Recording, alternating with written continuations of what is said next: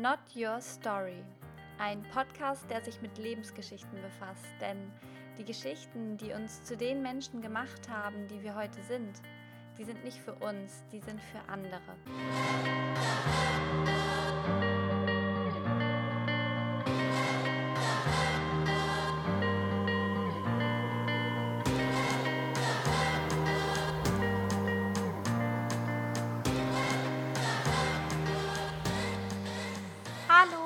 Herzlich willkommen zu einer neuen Podcast-Folge.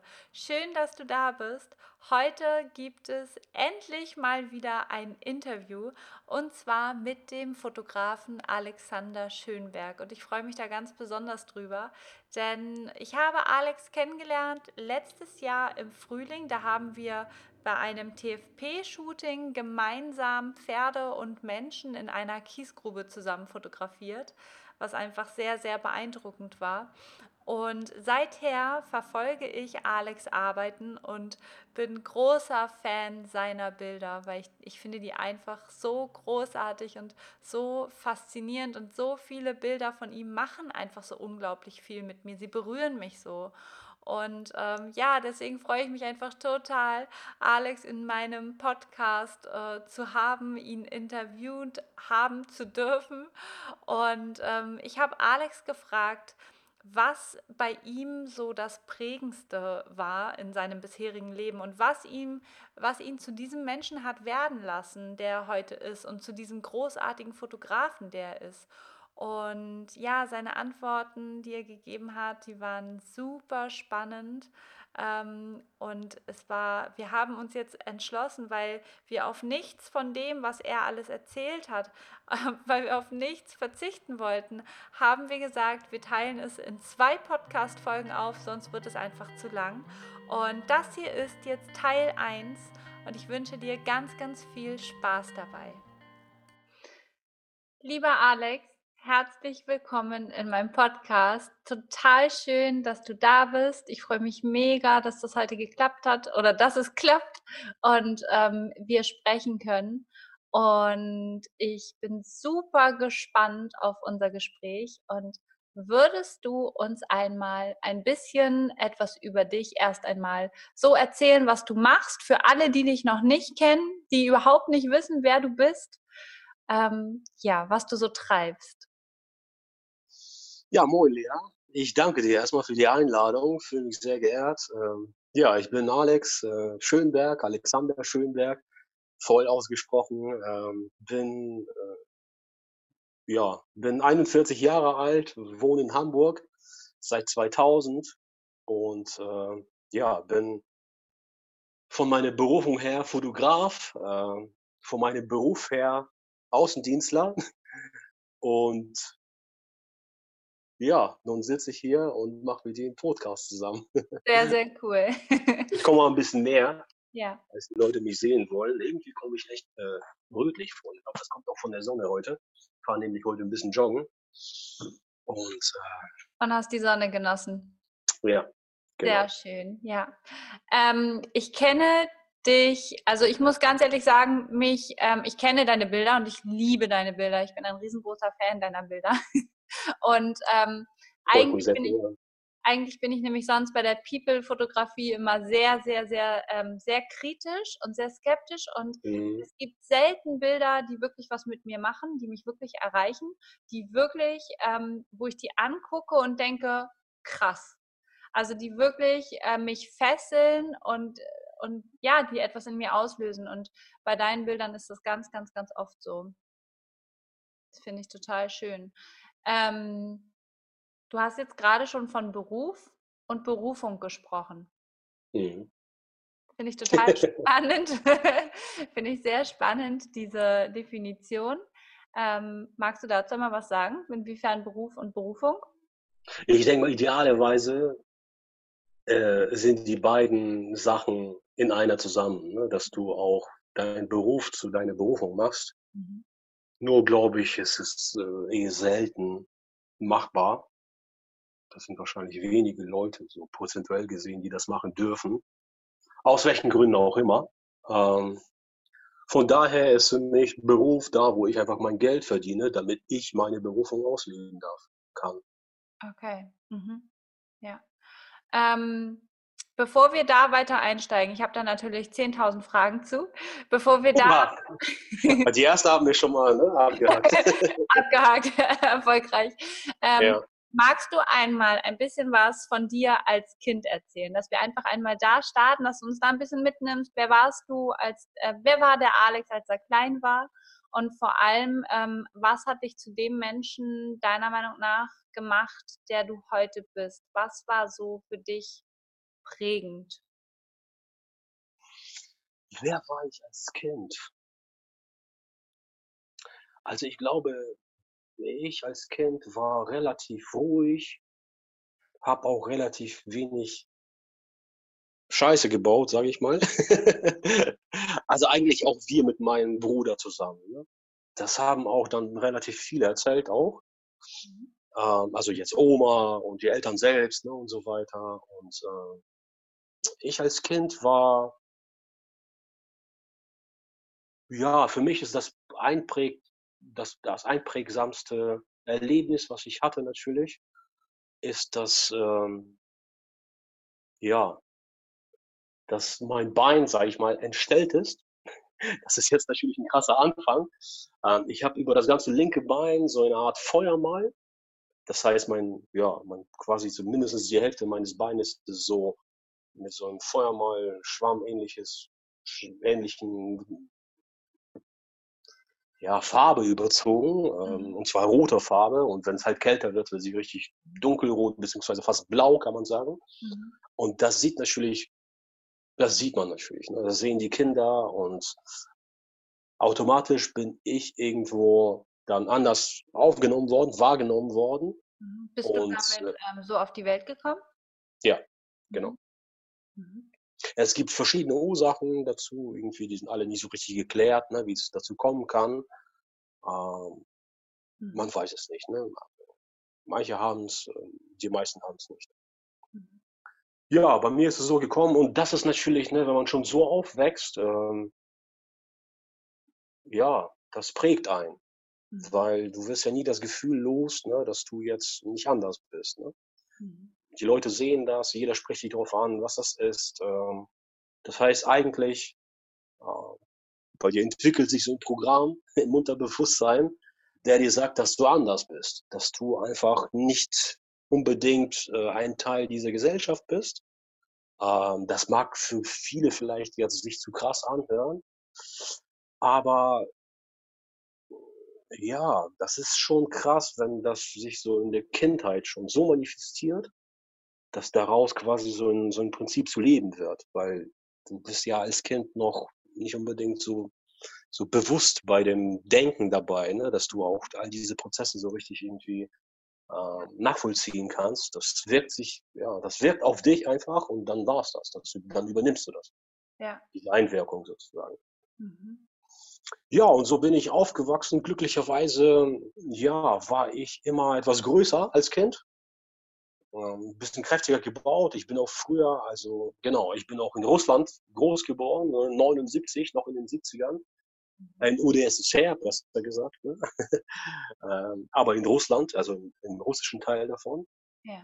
Und ähm, ja, und als Kind äh, war ich glücklicherweise für meine, für meinen quasi, ja, für meinen Zustand immer kräftiger und ich bin auch früher zur Schule gegangen, ein Jahr, weil ich schon halt irgendwie so ein bisschen kräftiger war. Und das war immer natürlich für mich als Junge immer so ein Vorteil, ne? weil ich konnte mich dann immer sportlich sehr gut durchsetzen, selbst gegenüber den Siebenjährigen. Ich, ich war immer beim Sport sehr, sehr gut. Ne? Ich äh, war eigentlich immer aus der Klasse der, der Beste, was sowas anbetrifft. Ähm, ja, das ist so eins der Ja. prägendsten Geschichten, sage ich mal, für mich, die natürlich auch bis jetzt mein Leben lang mich mit mitbegleiten. Mhm. Darf ich da einmal ganz ähm kurz einhaken? Ja, klar. Ähm, wie bist du als Kind damit umgegangen? Hattest du da ähm, hattest du da schon als Kind das Gefühl, anders zu sein und deswegen dich abgrenzen zu müssen? Wahrscheinlich, wenn, dann auch eher unbewusst. Aber war es damals schon als Kind dann ein Thema oder wann kam das? Ich habe natürlich immer die also das Einzige, was was ich was ich davon behalten habe, ist natürlich so ein paar Konfliktlösungen. Wenn du von anderen älteren Jungs dann so angemacht wirst, dass sie dich deswegen verprügeln wollen. Ähm, oder natürlich das meiste, was ich davon behalten habe, dass ich eigentlich nie eine lange also nie eine kurze Hose anhaben wollte, klar. Mhm. So. Mhm. Meine Oma drehte auch immer durch wegen der Sonne, wegen der Einwirkung. Ich musste auch irgendwelche Ärzte besuchen, die dann gesagt haben: „Oh, okay, wegen der Sonne ist es okay oder nicht okay.“ Mhm. Also, und dann, ja, lieber schützen, lieber nicht zeigen und so und dann ja. Mhm. So ist die Geschichte. Ja. Äh, aber das verstehst du halt alles nicht, ne? Also, ich sage mal, bis zum 16., 15. Lebensjahr ist es bei dir alles so irgendwie noch gar nicht richtig im Kopf. Ja. Ich glaube, das kommt alles erst mal später. So richtig bewusst, glaube ich, wirst du erst ab 30. Das Mhm. kann ich jetzt mit meinen 41, äh, glaube ich, jetzt sagen, so. Okay, ja. Ja, aber wann also, ich finde es so krass, ähm, wenn man mal überlegt, je also, ich ich glaube, fast jeder hat irgendetwas an seinem Körper, wofür er sich schämt oder weswegen er denkt, er sei anders. Entweder Körper oder Psyche. Also, ich habe Mhm. da auch schon mal 'n Post drüber gemacht. Ich hatte irgendwie mein Leben lang immer das Gefühl, zu dick zu sein. Und, ähm, ich hatte immer das Gefühl, 'n psychischen Dachschaden zu haben und habe mir deswegen immer gesagt: „Ich bin anders als alle anderen.“ Und in dem Moment, wo man aber mit dieser Geschichte rausgeht und es teilt, ähm, kriegt man mit, wie irgendwie so viele das von sich denken und so viele der Meinung sind, sie hätten irgendeinen Makel, irgendetwas, was was anders ist als bei allen anderen und deswegen gehören sie nicht dazu. Und so habe ich das Gefühl, wir sitzen alle irgendwie zu Hause mit irgendetwas, was wir an uns kritisieren und haben alle das Gefühl, nicht dazuzugehören, aber allein deswegen haben wir schon eine gemeinsame Sache, weißt du? Ja, und diese Geschichten gehören ja auch zu uns, ne? Ja. Also, ich meine, ich habe mir jetzt gerade, ne, bevor wir gestartet haben, auch überlegt: „Erzähle ich das, erzähle ich das nicht“, ne? Weil ich auch die erste Frage auch da wusste ich auch gar nichts von, ne, welche das sein wird. Ich dachte, wir reden viel mehr über Fotografie. Ich Aber weiß, nat habe ich aber natürlich aber natürlich gehört das auch dazu, klar. Also, Ja. klar, wenn man das jetzt alles rein psychologisch analysiert, mit Sicherheit gehört das auch dazu und auch, dass ich eigentlich irgendwie in mir dadurch, dass ich 'n bisschen kräftiger war, dadurch, dass ich einfach, äh, irgendwann mal, glaube ich, in der Kindheit diesen Punkt gecheckt habe: „Du musst es einfach machen. Du musst einfach zeigen, dass du viel besser bist als alle anderen.“ So, Mhm. dass ich das automatisch, äh, irgendwie auch zum Teil meines Programms gemacht habe, ne? Mhm. So so so zu denken, so zu Mhm. handeln, so einfach, ähm ja, so zu sein, deswegen hat mich das auch dazu gemacht, wie Ja. ich jetzt bin. Äh, hätte ich das nicht gehabt, glaube ich, hätte ich's jetzt auf jeden Fall schwerer gehabt. Mhm. Obwohl natürlich mein Weg, äh, gerade als Kind, ne, oder als pubertierender Junge und so weiter, wesent also, schon sehr, sehr anstrengend diesbezüglich war. Aber du hast dadurch gelernt, dich durchzubeißen? Das, glaube ich, ja. Mhm. Glaube ich jetzt. Ja. Ja. Okay, und, ähm, wann wann kam für dich der Punkt, wo du da tiefer reingegangen bist? Du meinst jetzt, äh, wohin? Also, äh Also, psychisch also, genau, psychisch auf psy weil als wir ähm, wir haben ja jetzt schon so viel Mhm. gesprochen, bevor wir den Podcast gestartet haben. Ähm, da hattest du erzählt, dass du dass irgendwann eben dieser Prozess losging, das alles wirklich einmal, ähm, zu aufzuarbeiten oder zu verarbeiten, ähm, was es mit dir eventuell gemacht hat, was da Mhm. eventuell für Glaubenssätze auch durch entstanden sind und, ähm, du sagst jetzt aber Das wäre wann wann das losging ungefähr? Ich würde sagen, so mit Mitte 20. Mhm. Mitte 20, da wo ich ungefähr so seit 5, 6 Jahren, hm, bereits Musik gemacht habe und produziert habe und mich da versucht habe, künstlerisch auszudrücken. Mhm. Da war bei mir irgend so 'ne Phase, wo ich auch 'ne kleine Pause gemacht habe. Und, äh, zwangsläufig hat man irgendwie so andere Interessen. Und da war bei mir so 'ne Phase, wo ich mich unglaublich für Psychologie interessiert habe. Ich habe bestimmt 5 Jahre lang nichts anderes gelesen. Verschiedenste Bücher stehen bei mir immer noch im Regal, ne? Ähm, ja, und irgendwie unglaublich damals ging's auch los mit mit verschiedenen Dokumentationen im Internet, YouTube gab es damals noch nicht. Das kam erst, glaube ich, zwei, 2006, 2007 oder so. Aber war auch noch nicht so für Dokus bekannt. Mhm. Da gab es noch andere Portale. Und ich habe da immer irgendwelche Psychologen rausgesucht äh, und habe dann deren, teilweise sind das auch Lektionen, die sie einfach in der Uni gemacht haben, einfach mir reingezogen. Mhm. Oder irgendwelche Beiträge zu verschiedenen Themen. Ne? Und mhm. Das war so, mhm. ja. das war so die Zeit. Ja, okay. Und du bist in Russland ähm, geboren mhm. und aufgewachsen? Ja, wir sind, ja genau. Also wir sind eigentlich eine deutsche Familie. Ja. Äh, deutsche Familie. Mutter ist zur Hälfte Deutsch, zur Hälfte Russe, Russin. Vater ist äh, ja fast komplett Deutsch. Und somit bin ich ja ungefähr so zu drei Viertel ein, ein Deutscher. Und ja, du hast ja dann, eigentlich hast du immer eine Möglichkeit als Deutscher nach Deutschland einzureisen. Ne? irgendwann mal, wo es, äh, da kommen wir auch schon zum zweiten Punkt, der glaube ich für mich äh, in meiner Kindheit äh, mit Sicherheit äh, ja eine große eine große Spur hinterlassen hat, ist natürlich das ja, der Zerfall von UdSSR, von meinem Land, wo ich geboren und aufgewachsen bin. Ähm, und äh, die Folgen, die damit dann entstanden sind, äh, dass man gesehen hat, wie schnell so ein, so ein schönes und mächtiges Land äh, zerfiel, regelgerecht, mit wie vielen Problemen das äh, ja, zusammenhängt, mhm. dass man alles nur auf Coupons äh, erhalten hat, ne? Also hat man solche Marken gekriegt und so weiter für Mehl, für Zucker und wie schnell das vor allen Dingen geht. Wie schnell das mit Inflation gehen kann. Das, man hat da wirklich innerhalb von ein paar Jahren ähm, ist Rubel so dermaßen in die Knie gegangen, dass da, ja, das da hatten wir, weiß ich noch so 91, 92, 1 zu 1000. Mhm. Obwohl früher in den 80ern war das 1 zu 1. Ne, ungefähr. Ja, das ist natürlich ein sehr, sehr einprägsames Erlebnis gewesen. Ähm, erstmal 91, Zerfall von der UdSSR. Das heißt, da habt ihr noch dort gelebt? Ja, ja, genau. Wir sind nach Deutschland dann erst 94 gekommen. Okay, was das heißt, war, drei Jahre später. Was war da die Konsequenz für euch, also äh, als Familie? War inwiefern, was hat es mit euch gemacht? Als wir noch da waren, warum wir uns dazu entschlossen haben, nach Deutschland zu ziehen, meinst du? Ja, die allgemein schlechte Lage ne, in Russland. Das ist ja bei den Menschen auch so sehr ähnlich wie bei den Fischen. Die suchen auch da, wo es, wo die, ja, wo es tiefer ist, ne, und der Mensch da, wo es besser ist. Und irgendwie war da wirklich die Lage sehr, sehr schlimm, sehr kriminell, sehr, also die Entwicklung war wirklich unglaublich schnell.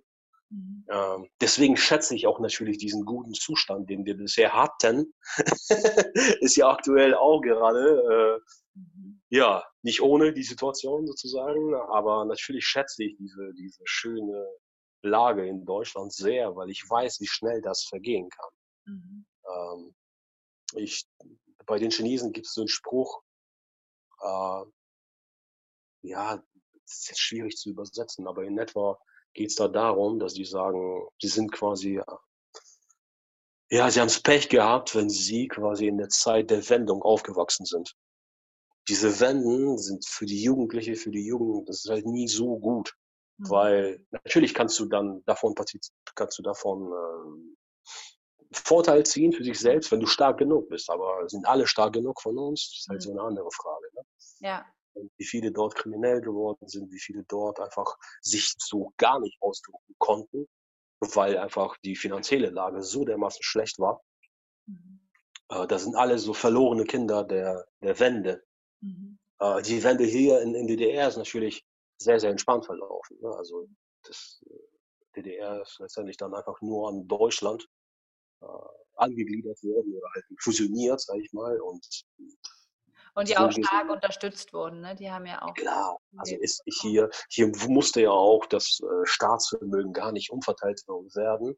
Mhm. Das ist einfach hier alles vom Großkonzern, sage ich mal, irgendwo aufgekauft worden. Äh, viele würden jetzt sagen, oh, schlimm genug, aber glaubt mir, es geht viel, viel schlimmer. Also siehe die Entwicklung der 90er Jahre von Russland an. Ne? Mhm. Ja, dann 93 war nochmal ein Putschversuch, äh, beziehungsweise ein erfolgreicher Putschversuch. Äh, Und äh, ja, dann nochmal ein Jahr später, dann kommen wir zum dritten äh, Erlebnis, welches mich mit Sicherheit auch sehr, sehr stark geprägt hat, ist äh, ja, dass wir nach Deutschland gekommen sind, mit der Familie, ich, meine Mutter, mein Vater, mein, mein Bruder und meine Oma. Mhm. Die Und ganze Familie. ja, Mhm. die ganze Familie. Ja, die ganzen nicht, ja, also die, die äh, Großeltern meiner, meiner Mutter sind in Russ immer noch in Russland und meine Tante mit den Kindern sind, auch da. Also ich habe auch Verwandtschaft dort. Mhm. Äh, deswegen, ja, mit der Familie Ja, plus Oma, da war ich 15, du? Mhm. bisschen mehr als 5, 15,5 ungefähr so. Mhm. Okay.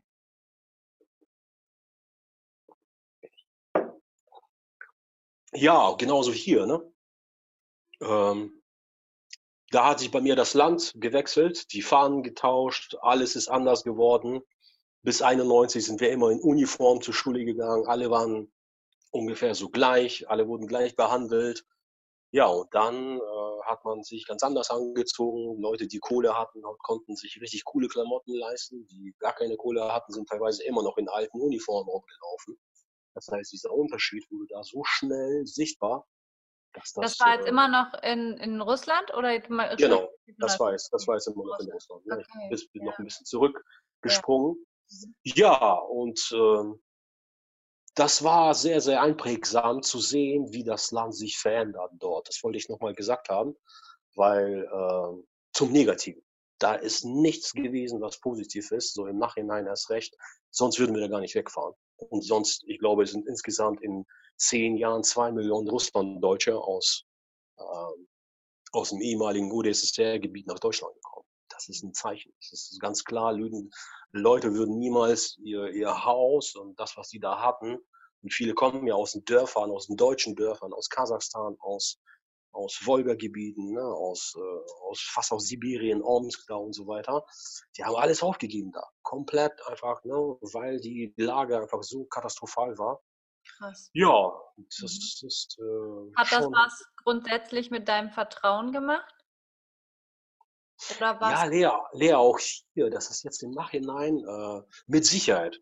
Aber was genau das jetzt mit meinem Vertrauen gemacht hat, das ist schwierig zu sagen. Ich war da zu jung. Ne? Ich war da viel zu sehr mit meinen Sachen beschäftigt.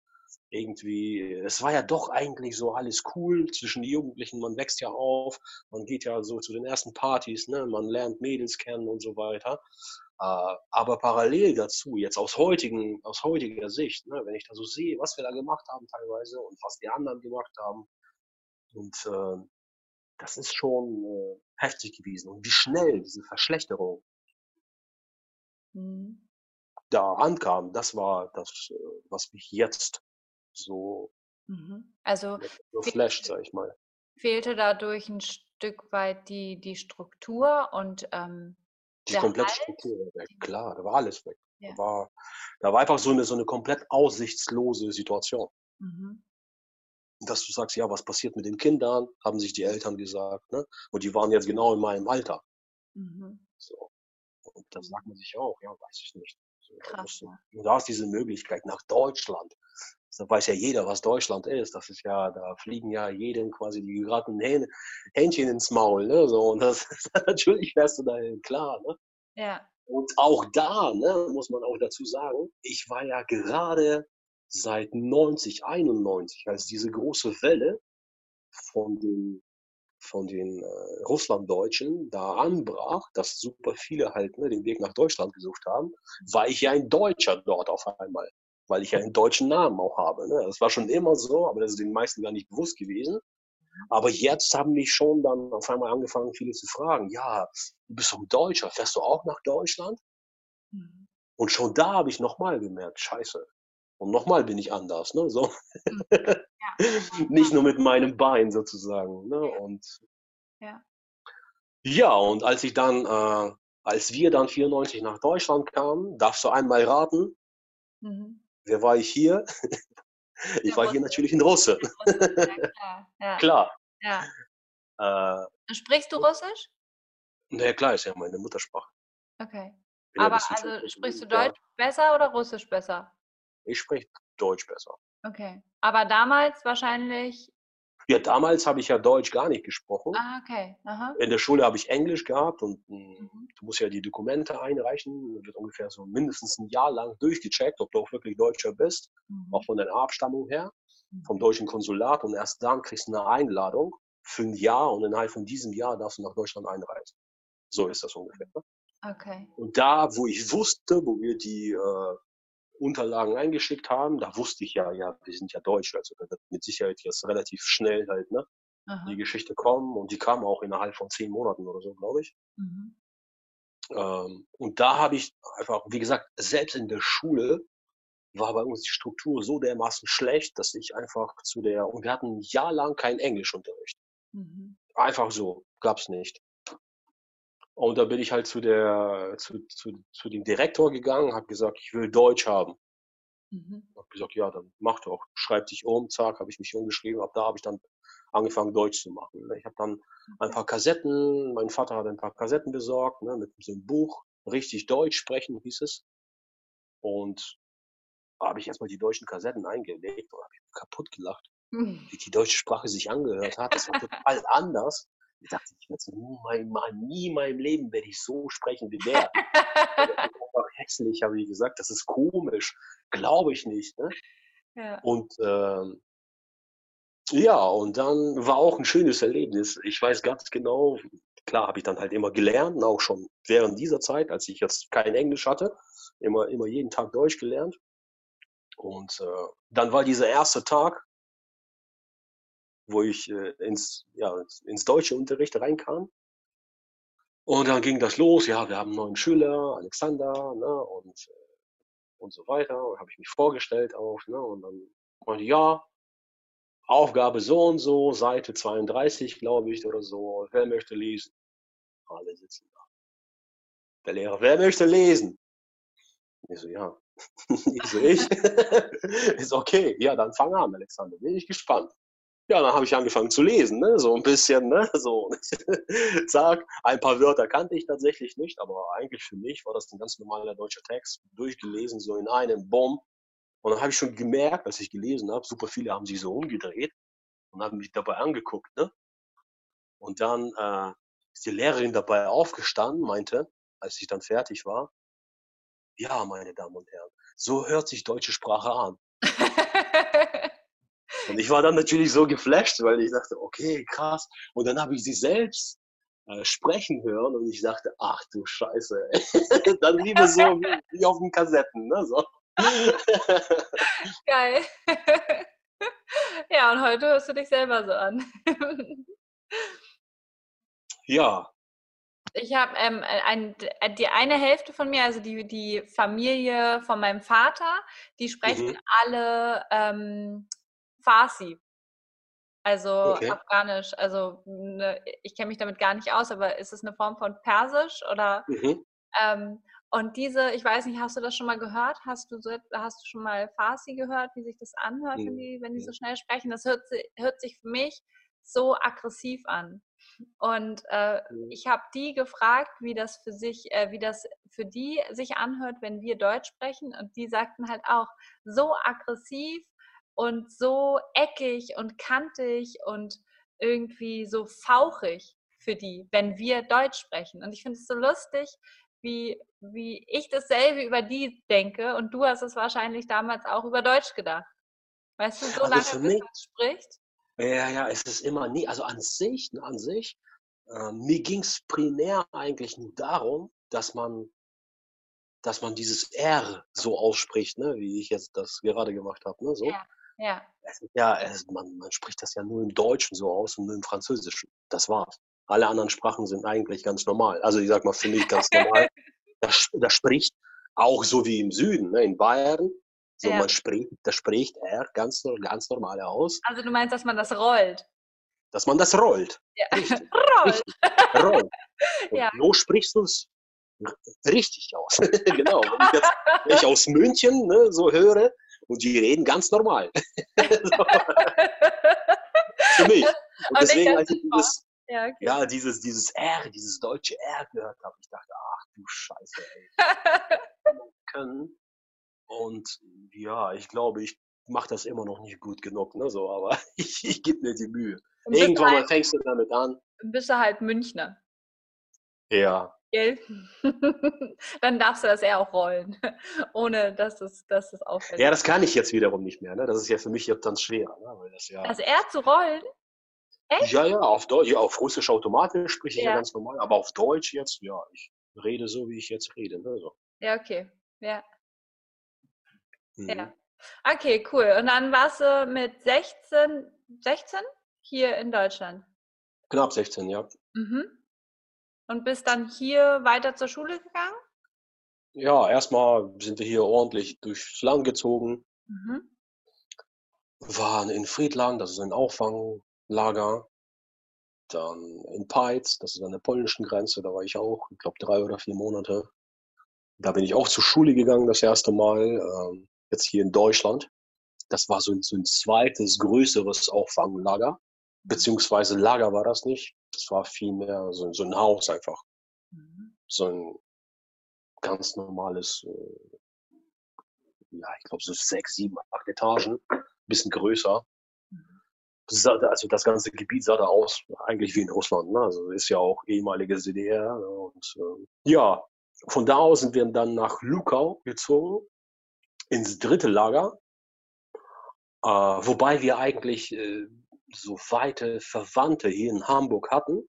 Und zwar so mein, also eine Halbschwester von meiner Oma wohnte er in Hamburg.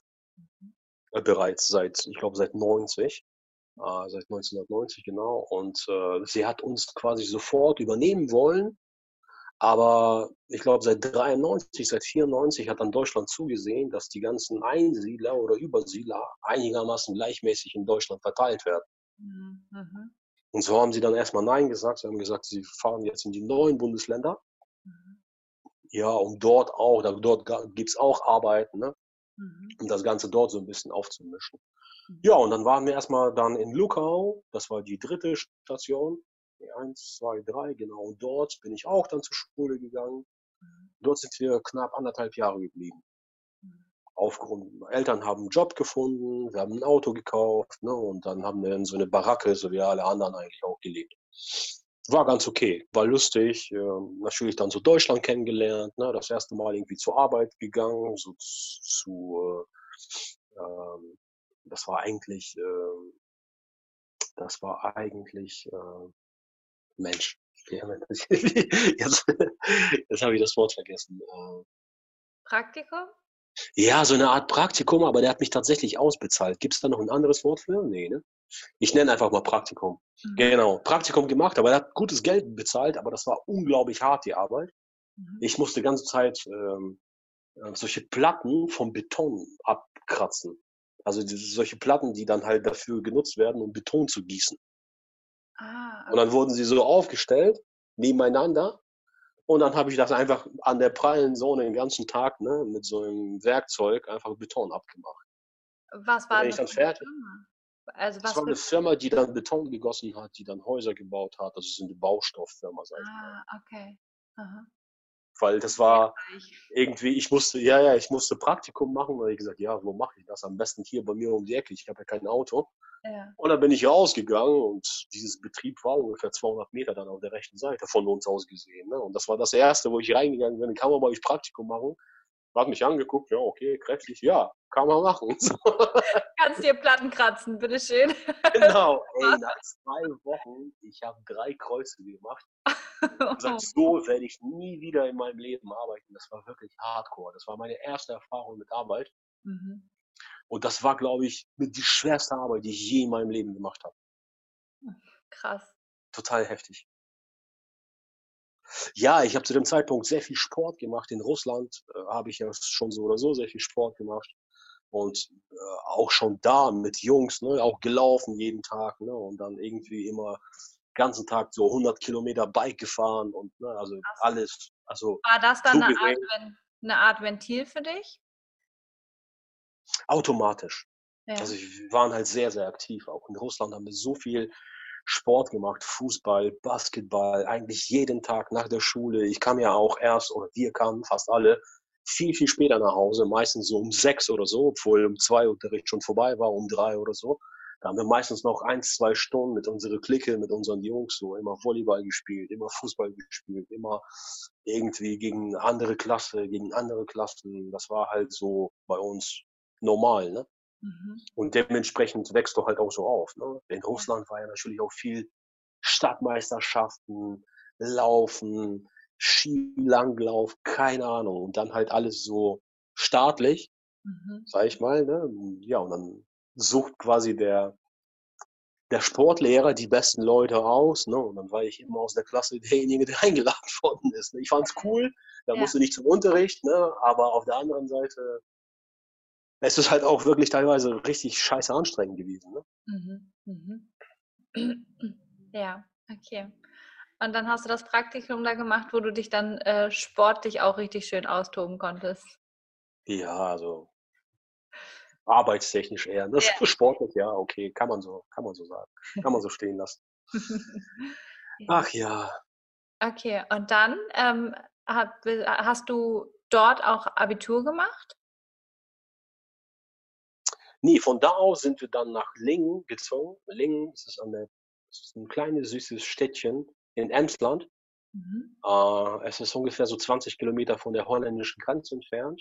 Mhm. Und äh, dort hatte noch mal eine Halbschwester, also meine Oma hatte tatsächlich zwei Halbschwestern äh, hier in Deutschland. Und äh, die ist äh, nach uns, nach Deutschland gezogen, aber direkt dahin gekommen. Wie sie dahin gekommen ist, weiß ich nicht. Und wir haben ja ganze Zeit telefoniert, dass wir nach Hamburg kommen, dass wir jetzt einfach aus, aus, äh, aus Brandenburg wegziehen, weil wir haben da keine Wurzel, wir haben da keinen. Mhm. Äh, Eltern haben Job wieder verloren, die haben hier bei den Spreewälder Gurken gearbeitet, ne? Mhm. Äh, in dem, in dem, ja, das war so eine Saisonarbeit. Und mit, mit Arbeit wurde da halt irgendwie immer heftiger, weil da immer mehr Übersiedler hinkamen und da hast du immer weniger Arbeit, irgendwie viel Saisonarbeit. Ja, und dann sind wir nach Lingen gezogen. Das war, hm, das war 98. Nee, das war Quatsch. Nee, was denn? Nee, nicht 98. Das war also äh, 94 nach Deutschland, da 95, ne? 95, Ende, Ende 95 sind wir dann nach Lingen gezogen. Mhm. Da war ich in Lingen, bin ich auch wieder nochmal in die neue Schule gegangen. Ich bin dann in so eine Schule gegangen, wo äh, drei, wo zwei Jungs auch Übersiedler waren. Hm. Und äh, noch drei Mädels in meiner Klasse hat man äh, mich extra dahin geschickt. Und ich habe mich so gut gefühlt. Zum ersten Mal so in Deutschland. Ey, Jungs, die haben mich so gut aufgenommen. Uh, und ich war irgendwie tatsächlich schon so integriert, das habe ich erst später gecheckt, weil uh, die russischen Jungs und Mädels, die haben am ersten Tag nicht gecheckt, dass ich ein quasi Russe bin. Ach, Sie dachten, ich wäre ein Ossi, genau, weil ich gar nicht wie ein Russe aussah, meinte er. Ne? Und als ich dann halt ne, den auf Russisch angesprochen habe, hat er mich so angeguckt, meinte, echt krass. äh, das ist bis jetzt mein, mein bester Freund. Ähm, ja, der lebt halt immer noch da und ja, das war so. Geil. Ja. Wie schön. Und wann bist du dann nach Hamburg gekommen? Ja, dort habe ich dann die äh, Realschule zu Ende gemacht, mhm. Abitur, mhm. drei Jahre lang gemacht, äh, 96 bis 99. Mhm. Also da, allein das finde ich schon ähm, unglaublich, bei dem, was du bis dahin schon alles durchgemacht hast und von einer Schule zur nächsten und zur nächsten und von einem Ort zum nächsten und trotzdem noch Abitur gemacht. Also ich muss ehrlich sagen, äh, also da, wo ich in der Schule jetzt Schwierigkeiten hatte, mhm. das war vielmehr so, ja, so Deutsch, Geschichte, äh, da, wo du halt so die deutsche Sprache quasi ne, äh, mhm. einsetzen musstest. Ich war ja in Russland auf einer Mathematikschule und für mich war alles, was hier mit Mathematik, Physik, Chemie zu tun hat, einfach wie sieben Klassen drunter. Ne? Also als ich selbst, als ich in Brandenburg war, in Lukau, habe ich irgendwie alle Klausuren in Mathe bewusst ohne Taschenrechner gemacht, damit ich nicht in 20 Minuten fertig werde, damit mich nicht die anderen angucken und sagen, was, was geht mit dir überhaupt? Echt? Ja, das war für mich so einfach alles. Was, aber was heißt denn Mathe-Schule? Gibt es in Russland explizite Nee, ich war aber auf einer Mathe-Schule, aber nicht mal in eine Sonder-Mathe-Klasse. Okay. Ne, es gibt da ab und zu mal, ja, es gibt ja sowas hier auch, ne? Also irgendwie Englischschule oder, oder sonst irgendwie, ne? Also Ja, aber nur was die Sprache angeht. Ne? Also es gibt so diese internationalen Schulen oder chinesische Schulen oder so, aber wir haben jetzt hier, also nicht, dass ich wüsste, dass wir Mathe-Schulen hätten, wo, also wo Ah, du da, wo Schwerpunkt, wo Schwerpunkt sozusagen Ja, Mathematik. okay. Aha. Krass. Naja, vielleicht war das ne, so ein bisschen der, der, der Auslöser, weiß man nicht. Ähm, aber auf jeden Fall fand ich halt so Physik und Mathe ganz, ganz simpel hier und das war für mich, also eigentlich habe ich nur so die ersten Schwierigkeiten oder die Schwierigkeiten gekriegt, als ich Abitur gemacht habe. So 12., 13. Klasse, da hatte ich auch Mathe, Mathe-Leistungskurs, da habe ich trotzdem nichts gelernt, ne? Mhm. aber es ging noch so. Ne? Also Krass. Aber so in der Schule war das wirklich, äh, da habe ich, glaube ich, keine einzige Arbeit, äh, also da war quasi jede Arbeit eine Eins. Also ich kenne ein paar, die haben Mathe-Leistungskurs im Abi gemacht und die sind kläglich gescheitert, obwohl sie richtig, richtig gut waren. Ich weiß also, dass der Mathe-Leistungskurs im Abi wirklich richtig hardcore ist. Wenn du Mhm. sagst, dass du dafür kaum lernen musstest, Nee, nee, also dafür, da musste ich lernen, aber da habe ich nichts gelernt. Das war so ein bisschen so eine andere Phase. Ich habe eigentlich okay. nur besser in Deutsch werden müssen und dann, weißt du, in all diesen anderen Wert und Normen, keine Ahnung, Gemeinschaftskunde, glaube ich, ne? Mhm. Deutsch, Geografie war eh leicht. Musik hatte ich auch als Leistungskurs dann. Mhm. So, aber Mathe im Leistungskurs, da musste ich auch viel lernen. Das war hardcore auf jeden Fall. Aber ich habe trotzdem da kaum was gelernt. Aha. Also, weil ich einfach nicht wollte. Keine Ahnung.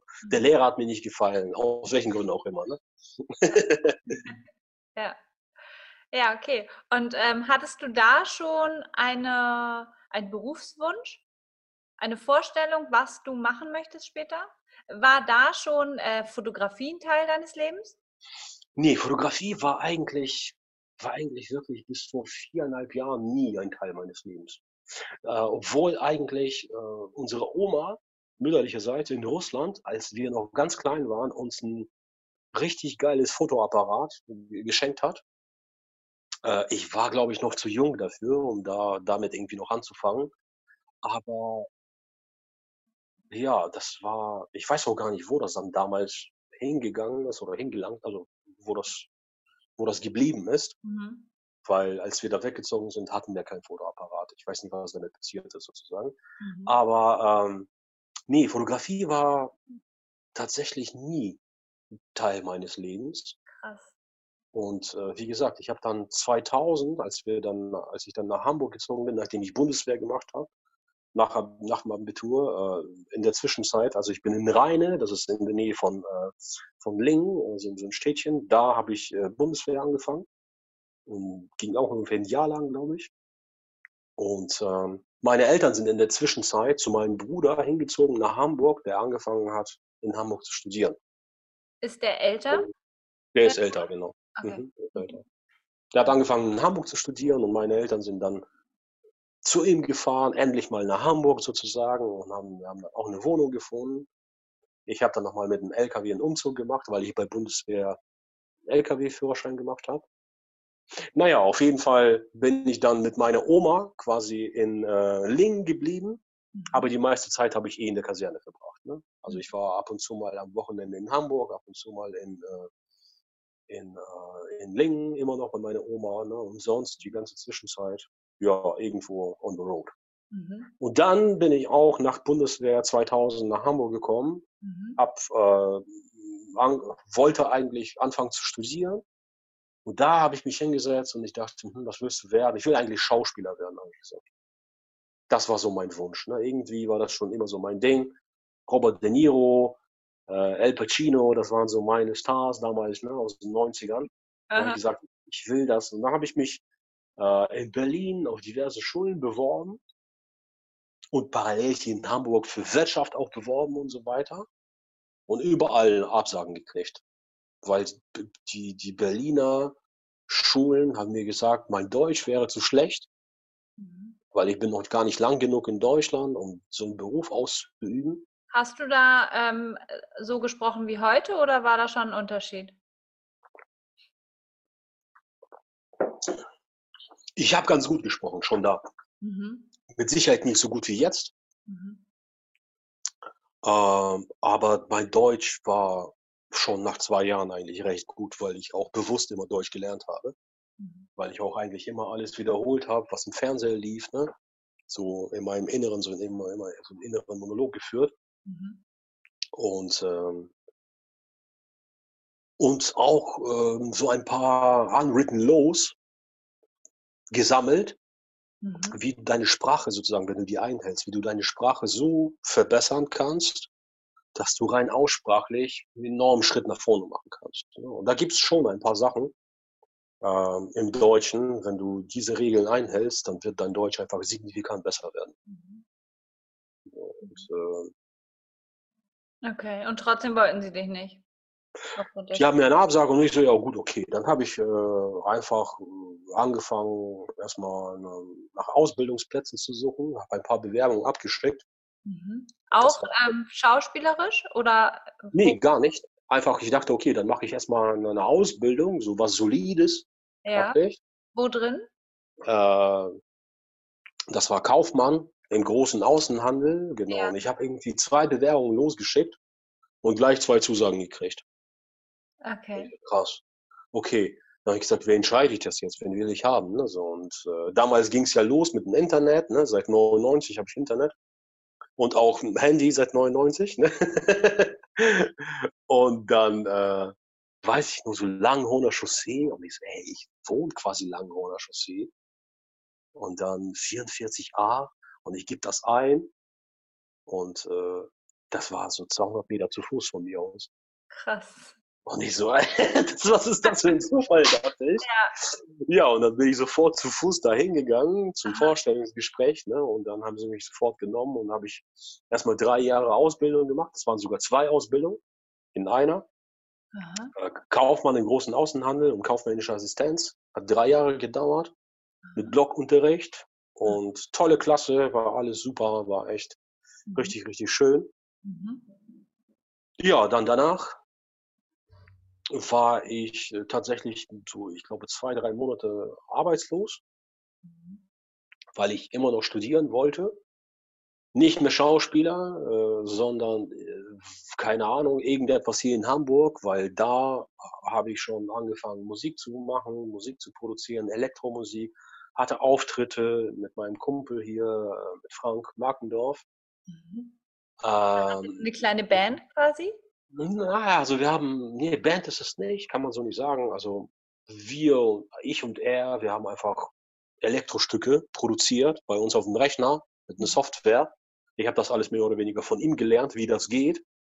Und ja, dann haben wir so eine, so eine Art Live-Act gemacht oder halt ein Programm zusammengebastelt und dann halt irgendwo live dann quasi abgespielt. Mhm. Und äh, ja, und dann habe ich dann gemerkt, dass es das bei mir so, dass mit dem Ausdruck, äh, dass Musik mir sehr hilft, ne, irgendwie, dass ich eine Beschäftigung habe, ähm, dass, äh, dass Musik einfach für mich, äh, ja, Musik wichtig. Mir war es, glaube ich, so im Nachhinein war es für mich wichtiger, dass ich mich weiterentwickle, dass Mhm. ich einfach eine Beschäftigung habe, Mhm. Dass ich ein, einen Weg äh, gefunden habe, wie ich mich ausdrucken kann Mhm. und äh, natürlich auch äh, miterlebt habe, wie, wie gut das bei den anderen ankommt, Mhm. wenn du das live vorgetragen hast oder wenn du das irgendwie auch selbst irgendwie auf CD gebrannt hast und im Auto abgespielt hast. hast. Mhm. Und das war für mich natürlich echt eine coole Geschichte und dann, ja, dann habe ich das fünf Jahre lang produziert, so verschiedene Auftritte gehabt in Berlin, in Lübeck, sogar hier bei uns. Also das mit das Geilste, was ich hier erlebt habe, war tatsächlich in der alten Flora, in der roten Flora hier in Hamburg. Mhm. Da hatte ich einen Auftritt mit Frank. Mhm. Das Geil. war sehr, sehr abgefahren, 2003. Irgendwann mal so August 2003 war das. Aha. Also es ist vor 17 Jahren, 17 Jahre her. Ja, Deswegen steht da das, ne? die, oder hängt da auch die Gitarre. Ist das eine E-Gitarre? Oder blamier Das ist ich? E-Gitarre, das ist eine E-Gitarre, ja, ja.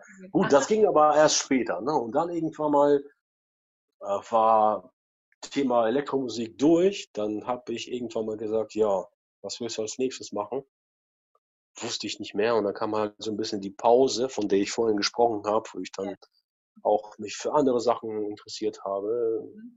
Mhm. Irgendwie kam dann so, so immer mehr normale Musik, so Musikstücke dazu und äh, dann kam eine Hip-Hop-Phase, wo ich hier ein paar Jungs auf Stalshoop auch kennengelernt habe und äh, die wollten, dass ich für, für deren ja, Platte quasi Musik produziere und dann habe ich mich mit dem des Häufigen getroffen und es wurde letztendlich doch nichts. Ähm, und da hatte ich auch ein einschneidendes Erlebnis. Ähm, Im Endeffekt, ich habe immer den Weg gesucht, äh, den, dem einen bestimmten Rapper sozusagen zu erklären, wie er seine Texte so komprimieren sollte, dass die mehr auf den Punkt sind. Und das habe ich einmal angesprochen und es kam nicht gut an bei ihm.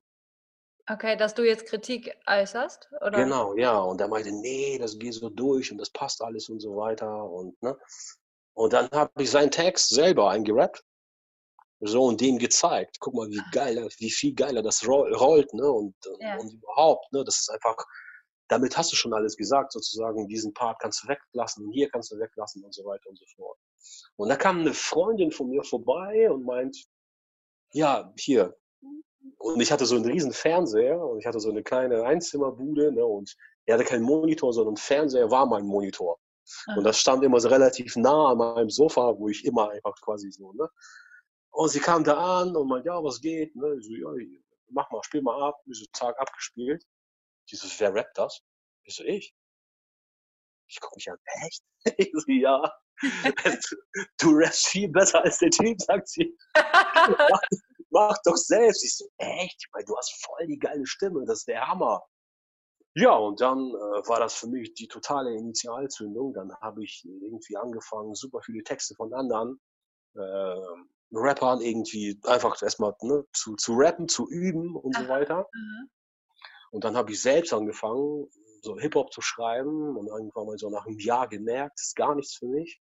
Mhm. Das ganze Thema, äh, das Hauptthema, ich bin der Geilste, guck mal, wie geil ich rappen kann. Mhm. Das ist irgendwie, ich konnte mich da gar nicht so ausdrucken. Ne? Und äh, dann habe ich einige Bands entdeckt, die das gar nicht hatten, Mhm. die dann zwar auch sich als Hip-Hop-Band äh, äh, ja, definiert haben, aber eigentlich sind die viel mehr sowas wie ein Sprechgesang, sag ich mal, gewesen. Ne? Also jetzt nicht unbedingt Hip-Hop. Ne? So. Ja, ja. Ja, und dann habe ich gesagt, scheiße, okay, ich will auch so schreiben. Und dann war bei mir so die, diese große Zeit, dass ich äh, angefangen habe zu schreiben.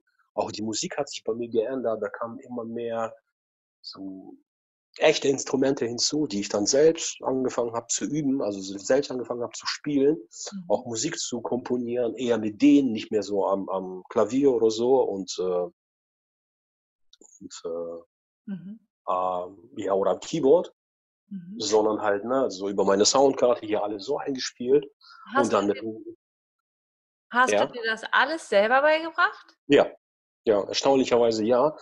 Äh, wobei mein Vater eigentlich vom Beruf her äh, Dirigent und, äh, und Pianist ist. Mhm. äh, ja, hatte mir nie irgendetwas beigebracht. Ne? Natürlich, klar, bin ich in einem musikalischen Umfeld aufgewachsen. Er hat ja äh, zu Hause eine Gitarre gehabt, ein Akkordeon hat er gehabt und was ich auch als Kind dann immer wieder auch ein bisschen gespielt habe und so. Ne? Aber dann tatsächlich, irgendwann mal hat er sich selbst ein Keyboard gekauft und er hatte jetzt nichts dagegen, dass ich das auch ab und zu mal spiele, als wir, als wir noch in Lingen gelebt haben. Mhm. Ja, und da ging es halt los, ne? kurz vor kurz vor äh, Abitur, weil ich im Abitur habe ich ja auch Musikleistungskurs gehabt. Mhm. Und da habe ich auch angefangen, auch ein bisschen was zu spielen. Ne? Mhm. Ja, aber letztendlich, klar, alles sich selbst beigebracht. Krass. Und das ist natürlich auch, wenn man jetzt, ähm, glaube ich, auf Fotografie, so langsam nähern wir uns ne, dem Part der Fotografie, ähm, weil viele haben mich gefragt, wie hast du so schnell gelernt? Ja. Wie hast du das so schnell? Ja, ich glaube, es ist auch eine Frage der Intensität. Mhm. Ist auch 'ne Frage, wie intensiv ich das gemacht habe. Und ich Mhm. habe das wirklich bis jetzt ei wirklich sehr, sehr intensiv betrieben. Und, ähm und es ist auch die Frage, auf was für 'n Level bist du selbst, um das jetzt zu verstehen, ne? Ob das jetzt wirklich sehr, sehr gut ist, was du siehst oder nicht, ne? Ja. Viele sind ja irgendwo am Anfang, machen irgendwie bisschen Langzeitbelichtung hier oder da und dann sehen sie irgendwie vielleicht etwas anspruchsvollere Sachen und sagen: „Wow, aber eigentlich ist es jetzt auch kein Limit.“ Da gibt's noch viel, viel krassere Sachen, die einfach vom Konzept her, vom vom Tiefgang noch noch 'ne Schippe drauflegen, Mhm. was auch meinen Sachen zum Beispiel auch immer noch fehlt, ne, teilweise oder halt warum ich jetzt aktuell auch eigentlich Pause mache, ne? Es ist halt alles so irgendwie so, ne, In deinen. Augen, wenn ich das jetzt mal so Genau, ja, ja, klar. Klar, klar. Ja, okay. Wie viel, ähm, würdest du sagen, macht deine Bilder aus? Ähm, also beziehungsweise nein, was macht mehr aus, Technik oder Gefühl? Ja, ich würde sagen, so 30% Technik und, äh 60% Gefühl Mhm. und 10% etwas so vielleicht so deine Zuversicht, deine deine innere Einstellung, deine dein Zustand, dein Gefühlszustand vielleicht auch. Also Das wie auch du nicht zu verachten. Ja, ja. wie du die Welt Weil siehst, meinst du ja, wie Ja. ja, wie du die Welt siehst, ja, vielleicht, aber ich meine vielmehr in diesem Prozess des Fotografierens. Mhm.